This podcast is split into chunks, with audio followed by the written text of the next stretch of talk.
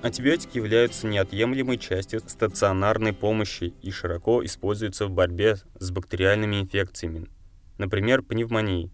Однако в связи с возрастающими опасениями в отношении устойчивости к антибиотикам важно обеспечить их надлежащее назначение.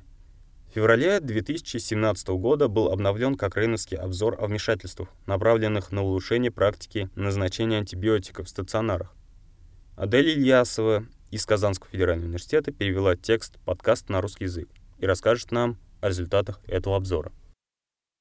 Устойчивость к антибиотикам стала серьезной проблемой общественного здоровья, поскольку это означает, что некоторые инфекции больше не поддаются лечению с помощью доступных на сегодняшний день лекарств.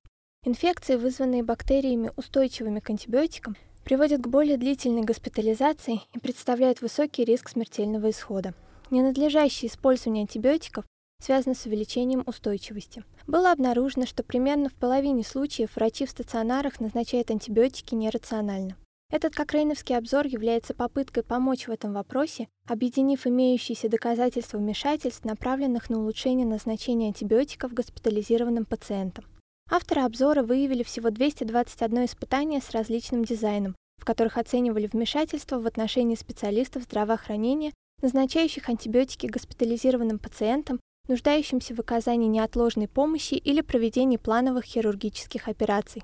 Эти вмешательства в целом подразделялись на две категории. Ограничительные методы, применяемые в отношении правил надлежащего назначения антибиотиков, и методы, помогающие в назначении антибиотиков, при которых дают советы, рекомендацию или обратную связь, чтобы помочь врачам принимать информированные решения при назначении лекарств. Целью и тех, и других вмешательств было увеличение числа надлежащего назначения антибиотиков, чтобы антибиотики назначали тем пациентам, которые действительно получат от них пользу, а не наоборот. Авторы обзора обнаружили доказательства высокого качества из 29 рандомизированных испытаний с участием более 23 тысяч пациентов стационаров с применением одного из этих типов вмешательств. 58% стационарных больных получали лечение в соответствии с рекомендациями по назначению антибиотиков. Их сравнивали с группой стандартной практики, включающей 43% пациентов. Вероятно, такие вмешательства приводят к уменьшению использования антибиотиков и сокращению времени пребывания в стационаре в среднем с 13 до 12 дней на каждого пациента. Данные, полученные из 28 рандомизированных испытаний с участием около 16 тысяч пациентов, показали, что риск смертельного исхода составил 11% в обеих группах. Это позволяет предположить, что уменьшение использования антибиотиков не привело к увеличению вреда, то есть негативных последствий.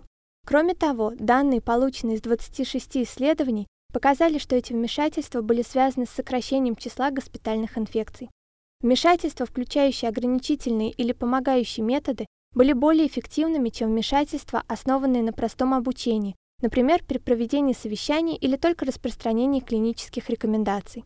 Более того, добавление помогающих методов повысило эффективность ограничительных методов. Наиболее эффективными были постановка целей и задач, обратная связь и планирование действий. Таким образом, этот обзор показал, что множество различных вмешательств были успешными в безопасном сокращении ненужного использования антибиотиков в стационарах. Заглядывая в будущее, нет необходимости в проведении дальнейших исследований, чтобы ответить на основной вопрос, сокращают ли эти вмешательства ненужное использование антибиотиков. Однако необходимо больше исследований, чтобы понять, почему наиболее эффективные методы изменения поведения не так широко применяются в условиях стационаров. Надлежащее применение антибиотиков в стационарах должно обеспечивать эффективное лечение пациентов с инфекциями и сокращать число ненужных назначений антибиотиков. Внедрение вмешательств, изученных в этом обзоре, могло бы оказать значимое влияние на медицинские услуги, политику и последующее принятие решений в отношении миллионов пациентов. Если вы хотите более подробно узнать о вмешательствах, изученных в этом обзоре, зайдите на сайт Кокрейновской библиотеки и введите в строке поиска антибиотики в стационаре.